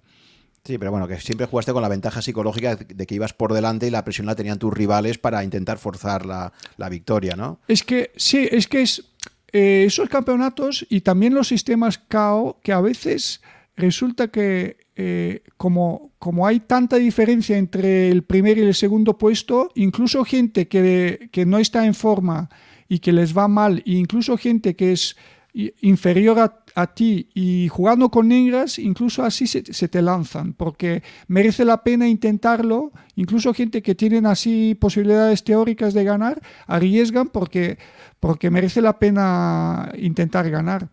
O sea, entre, digamos que entre el tercero y el quinto puesto o sexto no hay tanta diferencia. Entonces les da igual si quedar últimos, séptimos o, o cuarto, ¿no? Sí, ya arriesgas ahí. Y, en parte eso fue por la, porque pude en la primera vuelta ganar tantas partidas, porque me acuerdo yo de, de Judith Polgar, que ya había perdido varias partidas y, y, se le veía, de hecho hizo un torneo objetivamente bastante malo.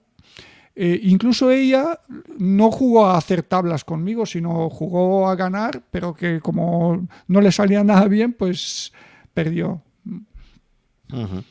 Vale, entonces llegamos a, llegamos a ese momento de la penúltima ronda donde efectivamente haces tablas con negras contra Kasim Yanov y de repente, pues oficialmente ya matemáticamente ya eres campeón, ¿no? ¿Cómo, cómo viviste ese momento cuando acaba la partida, firma las tablas y de repente te empiezas a dar cuenta que, se ha hecho realidad ese sueño de, ser el mejor del mundo, ¿no? Eh, no sé, ¿cómo, cómo, lo, cómo lo viviste? ¿Lo pues celebraste? No sé, ¿Qué recuerdas? Sí, sí, sí, sí, bastante cansado porque eh, fuimos al restaurante con, con Cheparinov, con el que me estaba ayudando, y todavía estaba ya todo a tope, ¿no?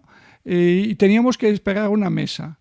Y más o menos fuimos a la barra y digo, va, me tomo un daiquiri. Pero claro, como estaba cansado, con un daiquiri ya me emborraché. O sea, ya no, no sabía dónde estaba.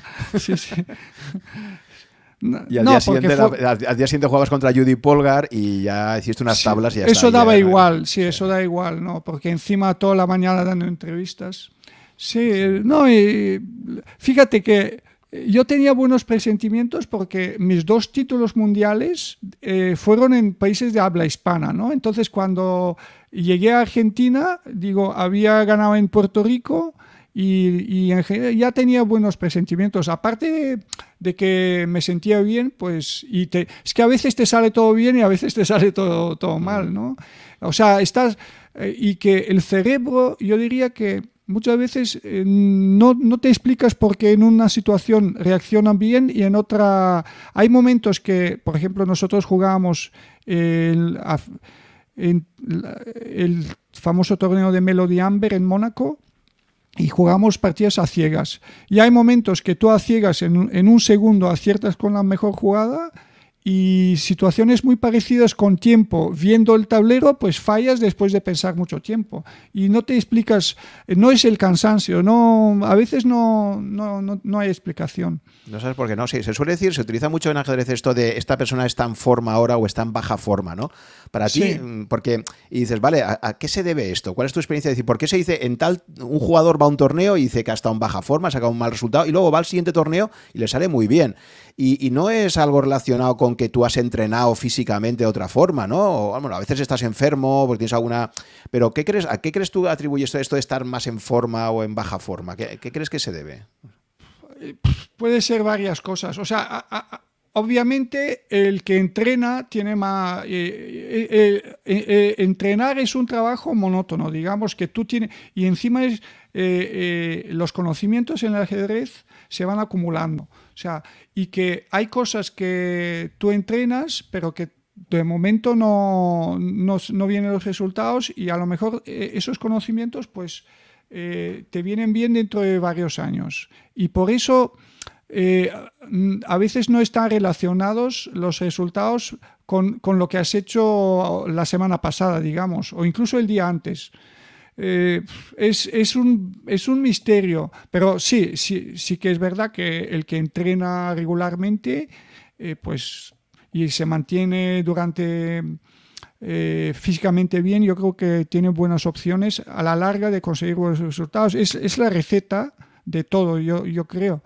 Pero, pero sí que es verdad que hay, hay momentos que no, se pueden explicar.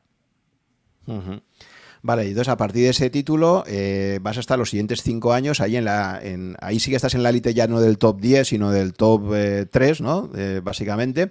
Y lo primero que vas a tener que hacer es defender, defender el título, ¿no? O sea, una vez que lo has ganado. Recuerdo siempre lo que dice, lo que decía Kasparov, que le dijo la mujer de Petrosian cuando, cuando ganó el título mundial, se le acercó y le dijo: Gary, lo lamento por ti, porque este es el mejor día de tu vida y ahora ya solo puedes ir hacia abajo, ¿no? Cuando uno llega al máximo, es como. Ahora lo difícil es mantenerse, ¿no? Y me acuerdo que eso lo, cuenta Kasparov en sus memorias, como que se quedó muy, muy marcado por eso, ¿no? Entonces, no sé tú cómo enfocaste psicológicamente a partir de ese momento, decir, vale, ahora soy el campeón mundial, lo he obtenido en un formato de torneo que no es habitual y ahora me van a llegar los match eh, individuales para el futuro, ¿no?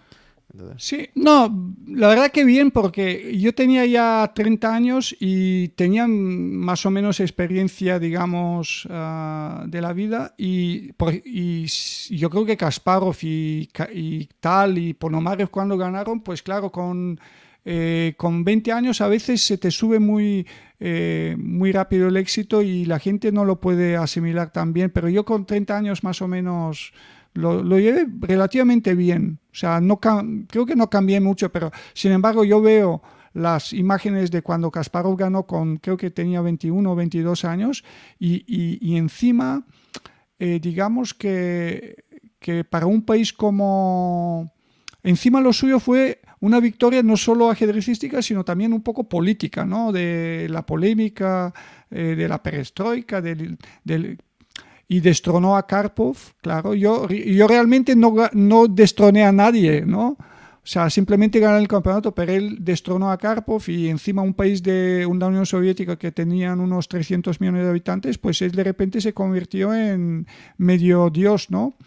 Eh, no, bien, bien. Ahí en Bulgaria me dieron muchos premios, claro. O sea, y, y de la forma que antes no había tenido demasiado apoyo, pues a partir del año 2000 ya eh, empecé a tener mucho apoyo también por el Estado. Vale, entonces eh, te, va, te va a durar poco la alegría, digamos, como campeón, porque justo al año siguiente, 2006, se convoca el primer match oficial, ¿no?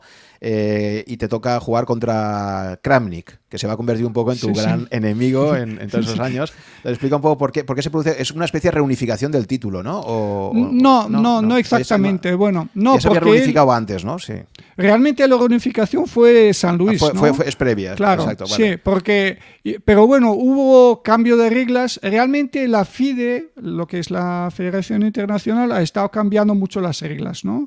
Y encima, eh, la idea de la reunificación fue más o menos pensada para Kasparov también, porque él seguía siendo el número uno, y es, pero cuando, de alguna forma, como cuando se retiró, eh, perdió su sentido, ¿no? Porque y en ese torneo yo creo que eh, Kramnik de hecho estaba invitado y dijo que no. Entonces FIDE claramente dijo que era el, punto final, ¿no? De que el ganador era el campeón, ¿no? Y bueno, pero bueno, eh, el caso es que para mí nunca realmente el título de por sí el campeón del mundo, o sea, el campeón del mundo claramente es el ganador del campeonato del mundo, ¿no? Pero eso no te hace siempre el mejor jugador, porque tú tienes también, eh, tienes también em, la lista, el ranking. Por ejemplo, ha habido varios campeones que claramente ganaron el campeonato, pero en la lista no estaban entre los mejores, ni, entre los tres mejores del mundo. Pero claro, si tú ganas el campeonato del mundo, pues eres el campeón, ¿no? O sea, eh, si, si Carlsen no juega el campeonato de Noruega de ajedrez, no puede ser campeón de Noruega. Puede ser el mejor jugador, pero no es el campeón de Noruega. Pues más o menos lo mismo se aplica eh, es mi visión del campeonato del mundo. Eh, digamos, Judith Polgar ha sido durante un periodo muy largo de tiempo la mejor jugadora de, ajedrez, pero como nunca jugaba los campeonatos femeninos, no era la campeona del mundo. Mm. Pues nada, no, y, digo que, que, yo nunca tuve problemas en defender el título porque si tú pierdes, realmente es que no eres el mejor. Y otro tema, y encima el ranking eh, es, son tus torneos más las partidas de los matches. Eh, hay una imagen de que siempre se asocia al campeón del mundo al mejor jugador, pero, y, por ejemplo ahora en el caso, de Kasparov, de Carlsen, de Fischer, y, sí que ha coincidido al misma, a la misma persona que tenía eh, el título mundial y, el, y también era el número uno, pero no siempre ha sido así. Así que yo perdí ahí el Toilet Gate ese pero sí, creo que... pero, pero, sí que es cierto que formalmente en ese momento Kramnik le había ganado a Kasparov en su momento, en lo que se consideraba el, jugador clásico, ¿no? Le ganó el famoso match del 2000, eh, que fue una gran sorpresa, ¿no? Que le, ganara, pero bueno. Y entonces por eso Kramnik aparecía como el representante, digamos, de, los que estaban fuera de la FIDE y tú estabas como campeón FIDE. Y entonces al final se pone de acuerdo ahí la FIDE para reunificar y entiendo que eso fue, ¿no? Mm, bueno, no fue así del todo, no. No, hubo unas... Eh, hubo unas reglas que, que cada jugador, a partir de si uno tenía eh, eh, por encima de 2.700 eh, puntos de elo y tal, podía retar al campeón del mundo si ponía una cierta cantidad de dinero. Y él fue el elegido por la Federación Rusa de, de hacerlo, pero no sé si pero quiero decir que cuando yo gané el Campeonato del Mundo de 2005, la primera idea de la FIDE era en 2007, dos años más tarde, pues hacer otro campeonato, otro, eh, campeonato torneo que es el que se hizo en, México y el que ganó Anant. De hecho, y se, y se, hizo. Pero, pero mientras tanto, yo no, nunca tuve problemas de defender el título porque porque me parecía que si uno se considera el mejor jugador del mundo, no tiene a, nadie a, quien temer, ¿no? Si, si, si, de repente resucitaba Fischer, yo estaría encantado. Vale, entonces al final disputáis ese, ese match eh, entre eh, tú y, Kramnik, ¿de acuerdo? Que es el que ha pasado la historia como el denominado Toilet Game, porque, eh, Toilet Gate, porque, bueno, pues Kramnik parece que iba muchas veces al baño, se levantaba muchísimas veces y tal, y, a partir de ahí, pues en un momento determinado, tu, tu entrenador, Danilo, pues hace una conferencia de prensa diciendo que sospecha que tantas visitas al cuarto de baño, donde además no había imágenes de vídeo, que podía haber algún tipo de ayuda de ordenador allí, que pudiera recibir algún tipo de ayuda y tal, ¿no? No, eh, o sea, para empezar, Rusia no es el paraíso del fair play, ¿no? Deportivo, digamos, ¿no? Porque sí, jugabais allí, ¿no? Jugabais en el ISTA, ¿no? sí, el ISTA forma parte de la Federación Rusa, es eh, la República eh, Autónoma de Kalmykia. Digo que, eh, digamos, 10 años más tarde, el, deporte ruso realmente fue sancionado, ¿no? Por, porque, y encima por cosas como como que, resulta que los deportistas en, el fondo tenían apoyo del Estado para infringir las reglas. ¿no? Pues en, el ISTA lo que pasó es que las partidas se grababan, ¿no? Entonces, eh, desgraciadamente, una de las y cada año yo creo que cuando se, se jugaban los torneos de eh, en los torneos normales, pues sobre todo a niveles inferiores, cada año ha habido escándalos y es el, el tipo de, de fraude de, mm, más, más habitual, que se, un jugador se iba con su móvil al baño y cada año se, ha, se han cogido gente. Bueno, no, el caso es que las partidas en, en estas estaban grabadas y cuando y después cuando Silvio denunció eh, los árbitros o digamos preguntaron a, a, mi rival por qué lo hacía y él dio una explicación tan ridícula que inmediatamente nadie, más o menos nadie le creyó, ¿no? Y entonces dieron, dieron razón a mi delegación, ¿no? Y por supuesto, es, él protestó y tal, bueno, pero el caso es que los vídeos desaparecieron. Entonces, claro, ahora él, si mañana le... él nunca habla de, esos vídeos, ¿no? Pero siempre puede decir que mañana si él dice que no ha ido ni una vez, no hay forma de, probar nada, porque los, los, organiza, los organizadores, que son los rusos, bueno, normalmente sería la Federación Rusa de Ajedrez la responsable de organizar el match, junto a, en colaboración con la FIDE y con la, con la República Autónoma de Kalmykia. Pero bueno, el caso es que eh, cuando la Comisión de Ética de la FIDE pide esos vídeos, eh, los rusos dicen que, bueno, dicen que han sido destruidos, pero tampoco se puede demostrar, ¿no? Así que es, es lo que digo, que bueno, ahí se produjo un follón impresionante. Hubo un episodio que pareció parecido al de Spassky Fisher, porque hubo una partida que tú ganaste por incomparecencia, ¿no? Que llegaste a jugar allí. ¿Tú sentirías lo que sintió Spassky en esa segunda no, partida no. de ¿no? Porque, porque te sentaste allí y él no apareció, ¿no? Estuvo ahí y ganaste No, por él- incomparecencia, ¿no?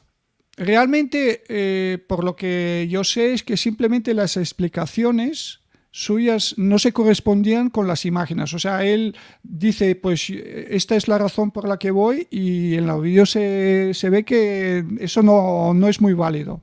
Y claro, la gente no es tonta, ¿no? Y, y, y, dicen, claro, es que si tú dices que necesitas eh, caminar y tu habitación es muy pequeña y necesitas más espacio y por eso abres, eh, por, por, eso abres la, el baño para entrar y salir mil veces, eh, o sea, yo estoy convencido que durante el confinamiento ha habido gente viviendo en 20 metros y no usaban el baño por razones muy obvias, que, que es eh, me parece una explicación muy ridícula, ¿no? O sea, para, o sea, incluso, incluso gente viviendo en espacios muy pequeños, dudo que hayan usado el baño para abrir espacio, ¿no? Eh, en un confinamiento, digamos, ¿no? Eh, me parece una explicación muy poco, muy poco creíble, digamos. No. Sí.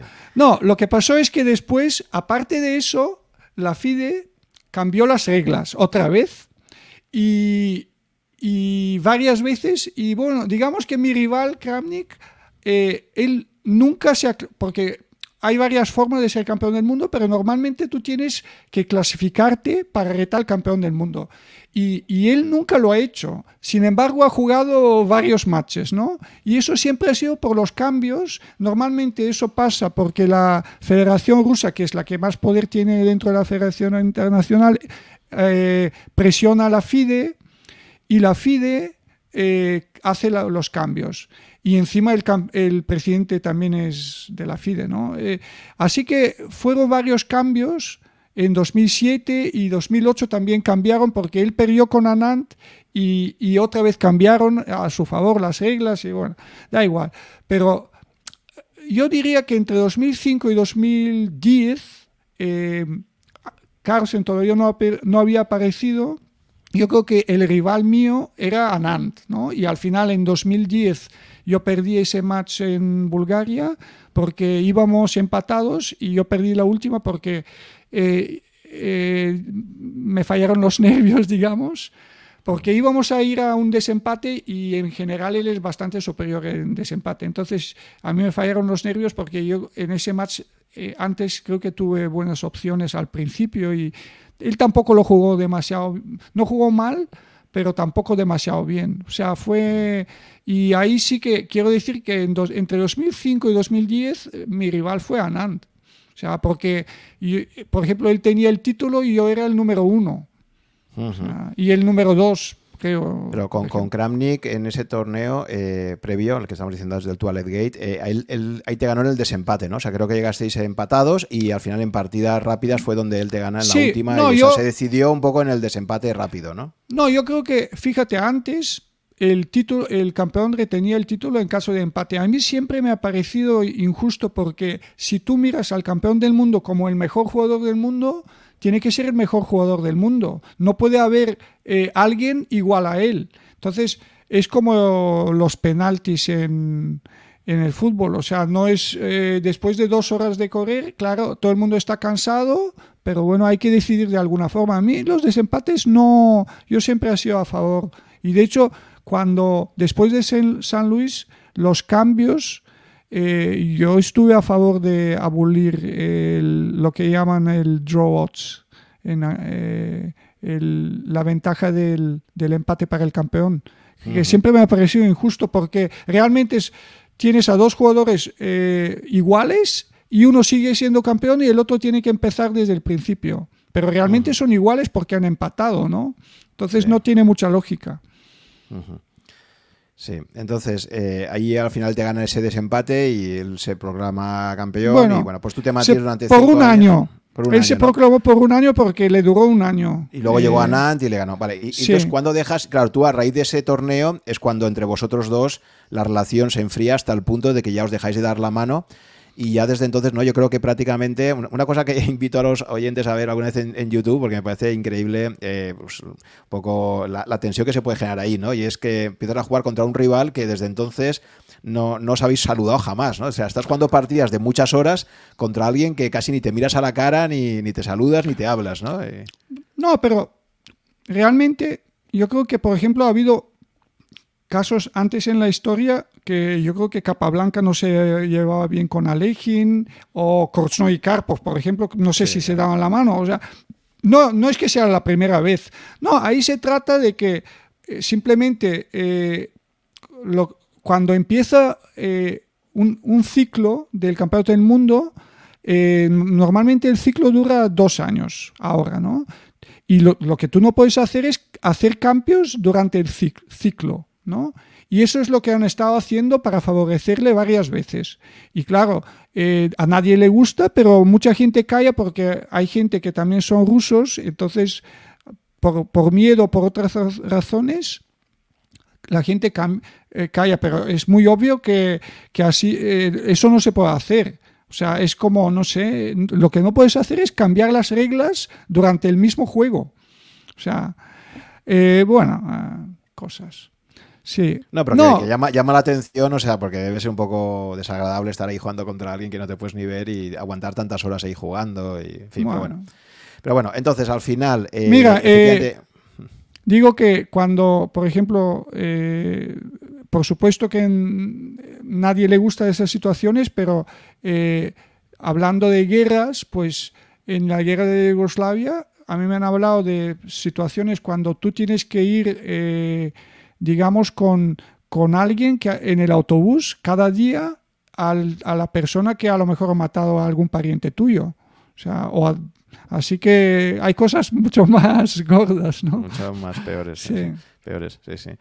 Vale, muy bien. Entonces llegamos al, 2010 y efectivamente ahí vuelves a jugar un, campeonato mundial, en este caso contra Anand, que decías que era tu gran rival en, en esta época y donde además me comentabas que ahí lo bueno de jugar un match por el campeonato mundial es que la bolsa económica es con diferencia muy grande, ¿no? O sea que donde realmente se gana más dinero en el ajedrez es cuando puedes jugar un match por un título mundial, ¿no? Es donde más dinero suele haber en juego, ¿no? Eh, sí, sí, generalmente sí. No, porque encima el match, o sea, ahí va, por ejemplo, entre Kasparov y Karpov, ellos jugaron varios matches y yo creo que sí que eran superiores al resto, pero, pero también yo creo que sí que ha habido en la historia momentos cuando juegan dos y, cuando para el título mundial, pero realmente a lo mejor hay dos más que no son tan inferiores y por, simplemente por alguna razón eh, puntual eh, no, no, no, son, eh, digamos, los, los que participan en ese match. Y da la impresión de que estos dos son, Karpov y Kasparov, como que son los dioses y los otros apenas saben las reglas. Y,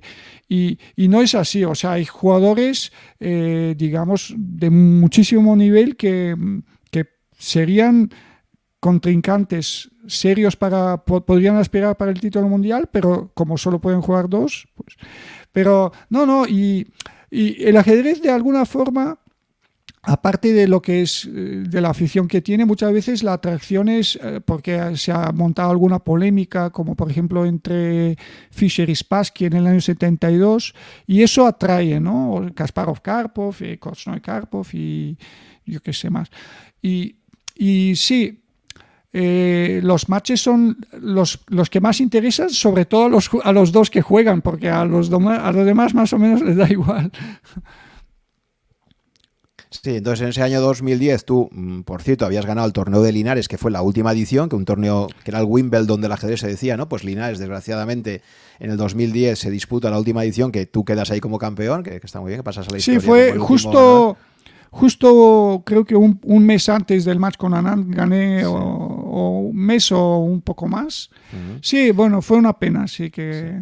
Y luego haces el match con Anand, que estáis ahí empatados hasta la última partida, que justo era un match a 12 partidas, ¿no? Y justo en la, en la última partida te gana Anand y con eso se proclama campeón. Bueno, no, no. Realmente él, él, el campeón, simplemente retuvo el título, sí. Mm. Sí, sí. Y Carlsen, eh, pero mira, incluso cuando él ganó, él no, no era el, el número uno, porque ya eh, creo que ya lo era Carlsen.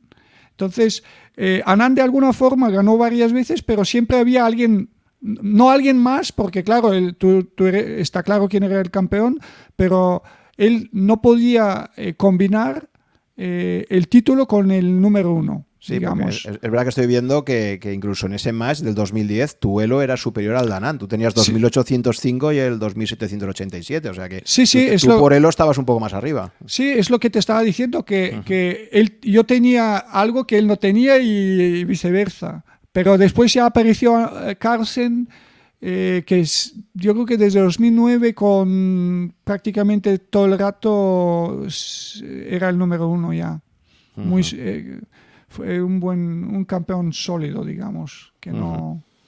Vale, muy bien. Entonces, ahí, a pesar de perder el título, como en este tipo de match, eh, típicamente la bolsa suele ser un 60% para el campeón y un 40% para el perdedor del match, ¿no? Entonces, claro, si hay una bolsa económica importante, como era, por ejemplo, el match este, ¿no? Del 2010, pues eso te supone que incluso perdiendo ese 40%, pues es mucho dinero porque, porque la bolsa es grande, ¿no? Bueno, es, eh, fueron más o menos, creo que fueron como 2 millones de euros. Lo que pasa es que Aún así, si volvemos eh, para atrás, en el tiempo para atrás, creo que las bolsas eh, entre Kasparov y Karpov, los matches de Sevilla y de creo que de Lyon y no sé si de Londres, fueron bastante superiores. Eh, digamos que en la, en la historia ha habido de todo, ¿no? O sea, los matches esos de que se juegan en la, en la Unión Soviética entre Botvinnik y en los años 60 tenían premios simbólicos en rublos. Eh, por lo visto, Lasker, que era uno de los grandes campeones eh, de la historia, cuando perdió también su match con Capablanca, según Kasparov una vez decía que era lo que se llevó eh, de, Cuba, era una cantidad que realmente no se podía comparar con en monedas, en dólares de oro, no sé cuántos, monedas de, eh, que era una cantidad que según Kasparov incluso decía que era más que lo que se ha llevado él, por ejemplo, ganando a, Karpov, ¿no? Eh, pero sí, sí que los matches son los que interesan y, de hecho, mira, incluso Lasker perdiendo el título, pues eh, porque yo creo que hace años el, serían acuerdos privados. ¿no? antes, eh, digamos que el título prácticamente pertenecía al campeón como una mm. cosa privada. ¿no? Y él negociaba sus condiciones, que no es muy... Digamos que es un conflicto de intereses porque siendo campeón al mismo tiempo haces las reglas ¿no? para defender tu título y no era del todo correcto. Ahora yo creo que sobre todo los últimos así 10 años más o menos el sistema no es malo. O sea, yo tengo mis eh, no, es perfecto, pero es mejor que antes. Vale, entonces ahí, pues eso, eh, pierdes por la mínima 2010 y te sigues manteniendo hasta el 2015. Yo creo que sigues estando siempre en el, en el top 10, o, sea, tienes un, nivel de juego altísimo y sigues estando ahí casi en el club de los 2.800 puntos Elo, ¿no? Te has mantenido sí, de 2015 por ahí. De, hecho, mi récord de, de, Elo es de 2015, o sea, incluso siendo campeón, eh, creo que tenía 2.810, no sé, 12, pero que superé en 2015 porque le gané una partida a Carlsen, eh, al campeón, en, eh, en San Luis, en St. Louis, en Missouri, y eh, tuve un momento de poco tiempo, o sea, volví a ser, no, porque él seguía siendo número uno, pero yo, llegué a ser número dos por poco tiempo y a lo mejor, y así más o menos número cinco, seis, pero eh, la gente, a lo mejor los aficionados se creen que es importante, pero para mí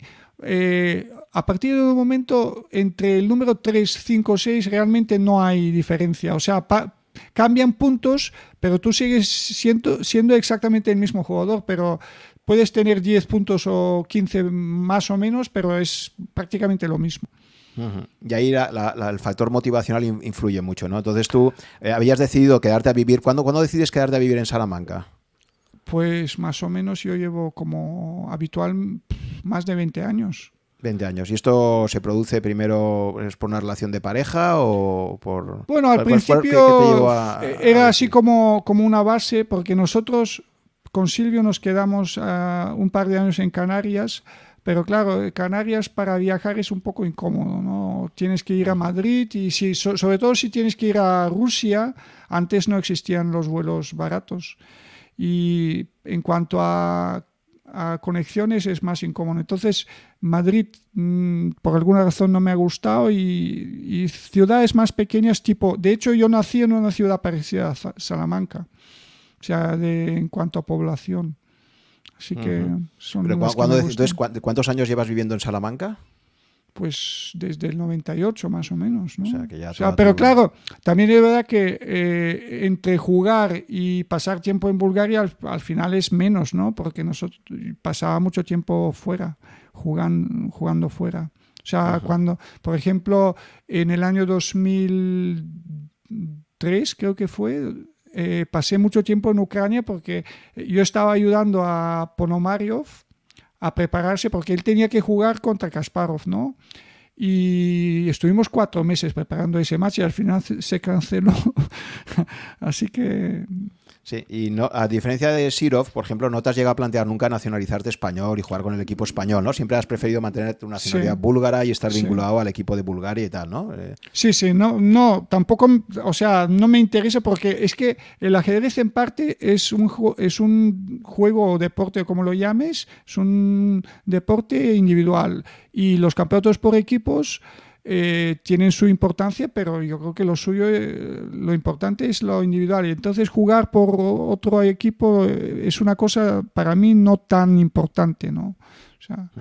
Ya sabes que en Estados Unidos ahora Rex Sinquefield, que es, por cierto, un famoso inversor, podemos comentar luego un poco sobre él, bueno, está fichando a golpe talonario a, un montón de gente que está, lo que está buscando es que el equipo de Estados Unidos acabe ganando las Olimpiadas, ¿no? Porque ahora su último gran fichaje ha sido Aronian, ¿no? Que es armenio y, y después de una desgracia que ha tenido porque murió su mujer el año pasado, eh, ahora lo ha fichado, pero antes de Aronia, pues eh, también se trajo al propio Caruana, que era de doble nacionalidad, pero al final dijo, quiero que Caruana esté aquí, se trajo a Wesley So también, ¿no? De, Filipinas, o sea que, que, está haciendo un equipazo. El dream, Team, el Dream, Team, claro, pues yo digo que si hubiéramos tenido en España un Res 5 y Phil, quizás pues estaba Sirov, que ya era un gran fichaje, habrías estado tú y, y el equipo español estaba Iescas también, que era muy fuerte, estaba luego Vallejo, o sea que eh, vosotros cuatro podía haber tenido España también posibilidades de yo creo que yo creo que antes y ahora ya yo creo que somos un poco dinosaurios porque hay gente joven que no son tan famosos, sin embargo, objetivamente los jóvenes son superiores a nosotros. Sí, sí, no, pero me refiero a hace 10 años. imagínate, hace 10 años un equipo contigo, con Sirov, eh, Vallejo y Yescas, ¿no? O sea, que decir que... Sí, sabes que cuando, cuando jugamos ese match en el lista, Vallejo me estaba ayudando a mí y Yescas a, a Kramnik. Sí, pero sí. no, siempre ha eh, ayudado a Kramnik con los torneos. O sea, el torneo que le ganado a Gasparov, Yeska estaba ahí en el equipo. Ah, sí, es verdad, es verdad, sí. Que eh, no, eh, el Dream Team en España, yo, si te lo da que ahora el nivel es tan alto que yo no estoy seguro que, mm, que incluso hace 10 años hubiéramos ganado una medalla. Es que el nivel, hay equipos de muchos países tipo China, India, eh, siempre Rusia, Estados Unidos, Ucrania, hay equipazos. O sea, que incluso, que, eh, incluso con ese equipo el que decías, hubiéramos tenido muchos problemas para acercarnos al podio, digo. jugando todos, incluso jugando todos bien, porque mi experiencia siempre dice que alguien falla. Gracias por llegar hasta el final de esta conversación. Espero que te haya gustado y hayas aprendido algo escuchándola. Ya sabes que si estás interesado en estos podcasts, puedes suscribirte a mi blog, que está en rankia.com barra blog barra suc, S-U-C-H, y ahí te iré comunicando, si estás suscrito, por correo electrónico, las novedades cada vez que se publique un podcast nuevo o que organice quizás un webinar con algunos invitados. También te agradeceré si te gustan mis podcasts que pongas un comentario o un me gusta en alguna de las plataformas disponibles tipo Apple, Evox o YouTube para ayudar a descubrirlo a otras personas con intereses similares a los tuyos. Muchas gracias por tu fidelidad, si me sigues desde hace algún tiempo y si me acabas de descubrir, espero que te resulte interesante y que puedas escuchar algunos episodios más. Nos vemos en el próximo capítulo.